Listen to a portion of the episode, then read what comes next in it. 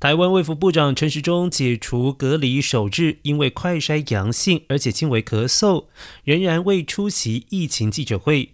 有媒体追问，如果有企业以陈时中为例，要求员工快筛阴性才能够复工。而指挥中心医疗应变组副组长罗义军强调，陈时中是以比较高规格应对，企业不需要以特例拿来通案使用。快筛结果并不会影响后续七天，还是可以外出工作，因为认为不具有传染力。如果有人额外自我要求，不违反规定下，都可以接受。